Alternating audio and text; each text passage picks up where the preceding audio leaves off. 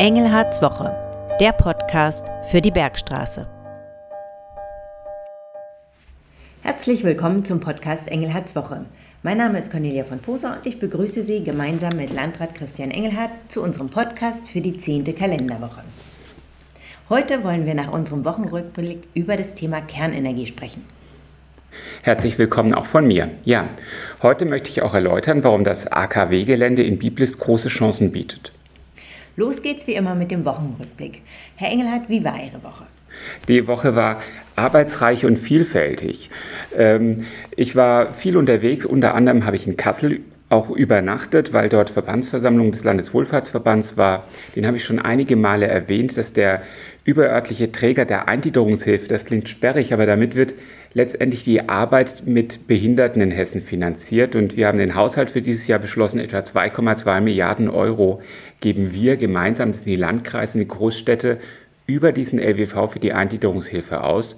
Der LWV ist übrigens auch Eigentümer der Vitos-Kliniken und da sind wir auch bei einem großen Thema, das wir zurzeit auf der Agenda haben, der Fachkräftemangel, auch im Bereich gerade der psychiatrischen Versorgung, der psychischen Versorgung. Das ist ein echtes Thema, ambulant für Menschen, die auf einen Termin warten, wie aber auch in den Krankenhäusern. Gab es auch schon Highlights in dieser Woche für Sie? Ja, eine Terminreihe, die mir wirklich Freude macht, ist der Besuch der Unternehmen, die den Gründerpreis äh, unserer Wirtschaftsförderung gewonnen haben. Und äh, das war Montag der Fall. Da habe ich drei Unternehmen besucht. Ein Unternehmen, das Kaffee röstet. Ich bin Kaffeetrinker, der große Mengen Kaffee trinkt. Deswegen ist das mir schon persönlich etwas ganz besonders Liebes, so eine Kaffeerösterei zu besuchen in Vierenheim. Aber am spannendsten war ein Unternehmen, das von zwei jungen Menschen gegründet wurde im Weschnitztal und ähm, genau genommen in Fürth. Und die beiden werben in Social Media für Fachkräfte für Handwerker. Und das ist gewaltig am Wachsen. Klar, Fachkräftemangel das große Thema. Viele Handwerksunternehmen haben keine Zeit, sich um so etwas wie ähm, Fachkräfteakquise im Internet zu kümmern. Und im Internet erreicht man die jungen Menschen. Und ähm, das war echt interessant. Und wir überlegen ja auch als Kreis, wie wir Menschen äh, für unsere Personalgewinnung erreichen. Wir brauchen viel Personal. Und gab es in dieser Woche auch schon ein Aufregerthema für Sie? Also hier im Kreis zumindest gab es nicht eigentlich ein Aufregerthema, aber es gibt ein Thema, das mir sehr wichtig ist, und zwar ist das der Internationale Frauentag. Der Frauentag ist aus verschiedenen Gründen wichtig. Wir haben bei uns in der Gesellschaft noch Herausforderungen zu bewältigen. Es gibt zum Beispiel dieses ähm, Gender Pay Gap. Das, wer, was das ist, kann man bei mir bei Facebook und Instagram nachlesen oder natürlich bei vielen anderen Quellen. Es ist ein großes Thema in unserer Gesellschaft. Aber am meisten bestürzt einen der Blick auf die Welt, äh, wie schlecht die Situation von Frauen in vielen Ländern der Welt noch ist. Da merkt man auch, wie viel wir erreicht haben. Frauenwahlrecht auch in Deutschland keine Selbstverständlichkeit zum Beispiel. Oder Gleichberechtigung noch in der Generation meiner Großmütter, die ganz tolle Frauen waren. Waren selbstverständlich, dass die Frauen zu Hause blieben und die Männer gearbeitet haben. Es ging auch gar nicht anders irgendwie, weil der Haushalt auch so irre viel Arbeit war. Das, man musste sich das aufteilen. So ein Single-Leben oder auch alleinerziehend wie bei uns ist, war im Prinzip nicht praktikabel. Und trotzdem haben die Frauen Deutschland mit aufgebaut nach dem Krieg in so einer Situation. Aber jetzt zur Welt. Wir haben in äh, Länder, da werden sogar weibliche Föten abgetrieben, zum Beispiel in Indien. Millionen vermutlich, weil dort Frauen eher als Last für die Eltern empfunden werden. Die müssen auch zahlen, damit die dann verheiratet werden, als als Gewinn. Und äh, es gibt viele andere Länder, sogar sehr reiche Länder wie die ganzen arabischen Staaten, wo aus religiösen ähm, Gründen die Frauen wenig zu sagen haben und relativ stark unterdrückt werden. Und äh, wir sollten mal nach Teheran schauen, wo junge Frauen im Augenblick immer wieder hohe Freiheitsstrafen genießen, äh, nein, riskieren, hohe Freiheitsstrafen riskieren, weil sie ähm, die Haare offen tragen wollen, weil sie Freude haben wollen, weil sie tanzen wollen, weil sie Partys feiern wollen. Und die ganz Mutigen, die machen das sogar im Internet als Provokation gegenüber dem Staat. Kommen wir zu unserem heutigen Thema. Wir wollen über das Thema Kernkraft sprechen, also die Energiegewinnung durch Kernkraftwerke bzw. durch Kernspaltung. Was halten Sie persönlich von dieser Art der Energiegewinnung? Das ist ein schwieriges, ein ambivalentes Thema. Und ähm, ich bin jetzt auch kein ähm, Kernkraftfachmann. Also, aber aus meiner laienhaften Sicht war die, ähm, der Ausstieg aus der Kernkraft überstürzt. Und ähm, äh, in Japan gab es ja damals einen ein Unfall, das war aber eigentlich eine äh, Überschwemmung, es war ja ein Tsunami, der aber auch zu einer, ähm, äh, zu einer Kernschmelze äh, in einem Kernkraftwerk, wir alle wissen, das in Fukushima gehört, geführt hat. Kernkraft war in Deutschland ja hoch umstritten, dann gab es diesen Ausstieg. Ähm, auch wenn ich kein Fachmann bin, ich kann natürlich über den Tellerrand schauen. Und es ist im Augenblick so, dass mehr Länder, auch ähnlich weit entwickelte Länder mit ähnlich aufgeklärten Gesellschaften wie wir, in die Kernkraft einsteigen als aussteigen. Finnland zum Beispiel setzt ganz gezielt auf Kernkraft, um von Erdgas unabhängig zu werden. Und dort sind es gerade auch die Grünen in Finnland, die äh, für den Ausbau der Kernkraft votieren. Das heißt also, so einfach wie wir uns das denken, dass Kernkraft nicht geht und dass andere Technologien äh, besser sind, ähm, ist das nicht. Kernkraftwerke sind nämlich CO2-neutral und sie sind grundlastfähig und könnten damit einen wichtigen Bestandteil bei der Energiewende spielen. Aber in Deutschland haben wir eben entschieden auszusteigen und ich glaube auch, dass es zumindest mittelfristig kein umkehrbarer Prozess ist und ich glaube auch, dass es in Zukunft um andere Technologien als um Kernkraft gehen wird, beispielsweise um Kernfusion.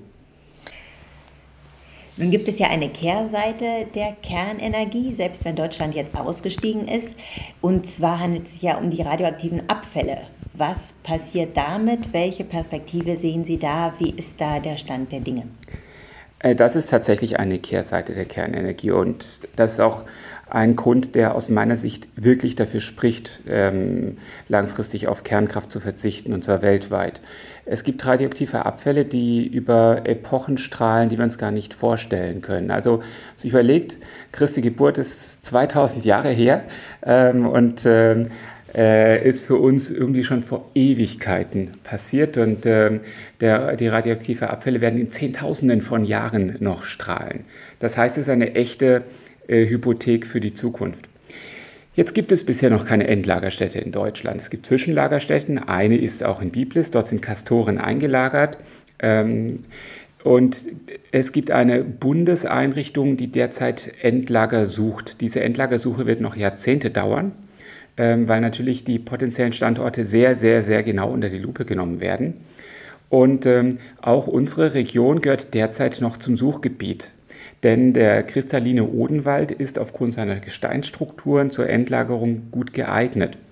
Aber, und deswegen können alle mal ein bisschen aufatmen, im Augenblick gehört der größere Teil Deutschlands noch zum Suchgebiet und am Ende wird es eine Endlagerstätte werden. Ähm, das gibt also noch keine Perspektive für die Endlagerung des Abfalls. Die Alternative ist Wiederaufbereitung, auch ein hochpolitisches Thema. Und ähm, damit müssen wir uns befassen. Der Müll muss halt irgendwo hin. Atomkraft ist ja auch noch aus einem zweiten Grund ein lokales Thema. Und zwar hatten wir ja jahrelang in Biblis ähm, das Atomkraftwerk. Nun ist in den letzten Jahren ja, äh, in den letzten Wochen ähm, ist zur Sprengung dort gekommen. Die ähm, Kühltürme wurden gesprengt und auf kurz oder lang wird dieses Gelände frei Warum bietet das große Chancen für uns als Kreisbergstraße und auch für Hessen? Also zunächst einmal zu dieser Sprengung. Das ist ja schon eine ganz spektakuläre Geschichte. Ich konnte leider nicht dabei sein, als der erste Turm gesprengt wurde. Ähm, das war alles sehr kurzfristig. Aber ich war auch schon einige Male in der Abbauanlage, so heißt das Ganze derzeit. Und das ist ein, ein riesen Ding. Das sind schon Technikkathedralen, so möchte man das nennen. Und ähm, die Technik dort, auch wenn sie inzwischen Jahre gekommen ist, ist faszinierend. Das war eben eine Zeit lang das größte Kernkraftwerk der Welt. Nun, und dieses Kernkraftwerk hat eine große Fläche. Es hat 60 Hektar. Es liegt direkt am Fluss. Es hat sogar eine, eine Anlegestelle mit Kran, also so eine Art Hafen. Es liegt ähm, an großen natürlich Stromleitungen, Gasleitungen, Bahntrasse. Dort ist alles da. Man kann sich eigentlich kein besseres Industriegebiet vorstellen. Das ist jetzt deswegen so heiß, der Begriff kein besseres Industriegebiet, weil es kaum noch große freie Flächen in Hessen gibt. Also, äh, und vor allem nicht in so einem attraktiven Gebiet wie hier in diesem Wirtschaftsraum. Das ist also tatsächlich so, dass wenn in Hessen Anfragen von Industrieunternehmen ankommen aus dem Ausland, also ich sage jetzt mal überspitzt Tesla, Äh, also irgendein Großes sagt, wir brauchen eine große Fläche, um dort ähm, Batterien herzustellen oder irgendwas anderes, ähm, Hightech, Mikrochips, ähm, also irgendetwas, das große Flächen für die Produktion braucht. Dann gibt es die in Hessen im Prinzip nicht mehr. Und ähm, ich halte es also für eine wirklich einmalige Chance für die Wirtschaftsentwicklung des Kreises, dass wir dort eine so große Fläche haben, die perspektivisch frei wird und genutzt werden kann. Und ähm, deshalb engagiere ich mich zwar, äh, und zwar federführend, das heißt, die Initiative ging von mir aus, dafür, dass dort ein Konzept für eine Nachnutzung erarbeitet wird. Und ich habe verschiedenste Partner an den Tisch gebracht, die Wirtschaftsförderung des Kreises, aber auch die hessische Wirtschaftsförderungsgesellschaft, die heißt Hessen Trade und Invest GmbH, die RWE Nuklear GmbH, das ist das Unternehmen, das Eigentümer des, ähm, der Fläche dort ist, und auch die Gemeinde Biblis. Und äh, wir haben eine Vereinbarung erarbeitet, ähm, die jetzt in der letzten Woche unterschrieben wurde und die das Ziel hat, dass wir uns gemeinsam nach gewissen Regeln der Nachnutzung dieser Fläche widmen, damit das strategisch passiert, nicht dem Zufall überlassen wird. Wie wird es da jetzt ganz genau weitergehen? Gut, äh, wir werden letztendlich, das sind jetzt die Details, die wir ausarbeiten. Wir haben uns vereinbart, das jetzt gemeinsam auszuarbeiten. Wir werden ein Fachbüro beauftragen, das einen moderierten Prozess äh, zu den, äh, zur Nachnutzung dieses Geländes beschreitet. Denn wir haben natürlich aus vielen Vorhaben gelernt.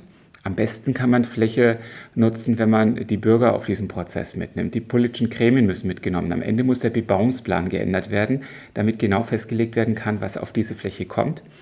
Da wir da aber auch kein Wolkenkuckucksheim entwickeln wollen, ist es wichtig, dass auch die hessische Wirtschaftsförderung dabei ist, die natürlich weiß, was in den nächsten Jahren interessant sein kann, wo die Bedarfe sind. Das Zeitfenster ist auch nicht ewig. Der Herr Dr. Waldschmidt, der Chef der hessischen Wirtschaftsförderung, sagte, dass es in den nächsten Jahren ein gewisses großes Interesse an Produktionsflächen in Deutschland geben wird, weil Industrien zurückgeholt werden. Das hat etwas mit dieser Konfliktlage auf der Welt zu tun. Das heißt, ähm, es gibt ein Interesse in Europa, dass Chipproduktion von China nach Deutschland oder nach Europa zurückkommt, dass die Batterieproduktion von China nach Europa zurückkommt.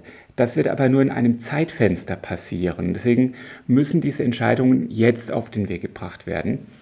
Und ähm, das haben wir jetzt auf der Arbeitsagenda. Ein ganz spannender Prozess, wie gesagt, eine große Chance für die Entwicklung der Wirtschaft in unserem Kreis.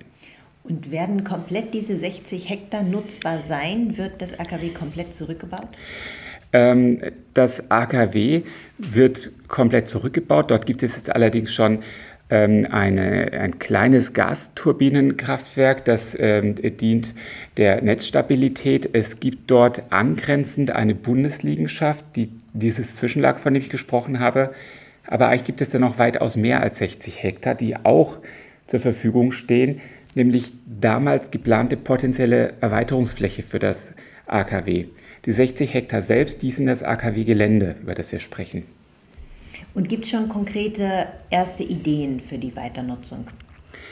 Ähm, ja, die Ideen, die treffen sich mit dem, was ich gerade so als Potenziale vorgetragen habe. Also es geht um den Bereich ähm, Hightech, Mikrochips, gegebenenfalls auch um ähm, Herstellung von Batterien und, und, und. Und ähm, wir fänden es besonders interessant, wenn dort vielleicht Technologie entsteht, die etwas mit Nachhaltigkeit und Energiewende zu tun hat. Das wäre auch von der Geschichte schön. Und äh, wir werben gerade unter anderem beim Land um Fördermittel für diese Konversion, äh, auch gemeinsam mit Landräten aus anderen ähm, äh, Regionen Deutschlands, bei denen es ehemalige Kernkraftwerke gab, habe ich den Bund angeschrieben und genau um Unterstützung bei dieser Konversion gebeten.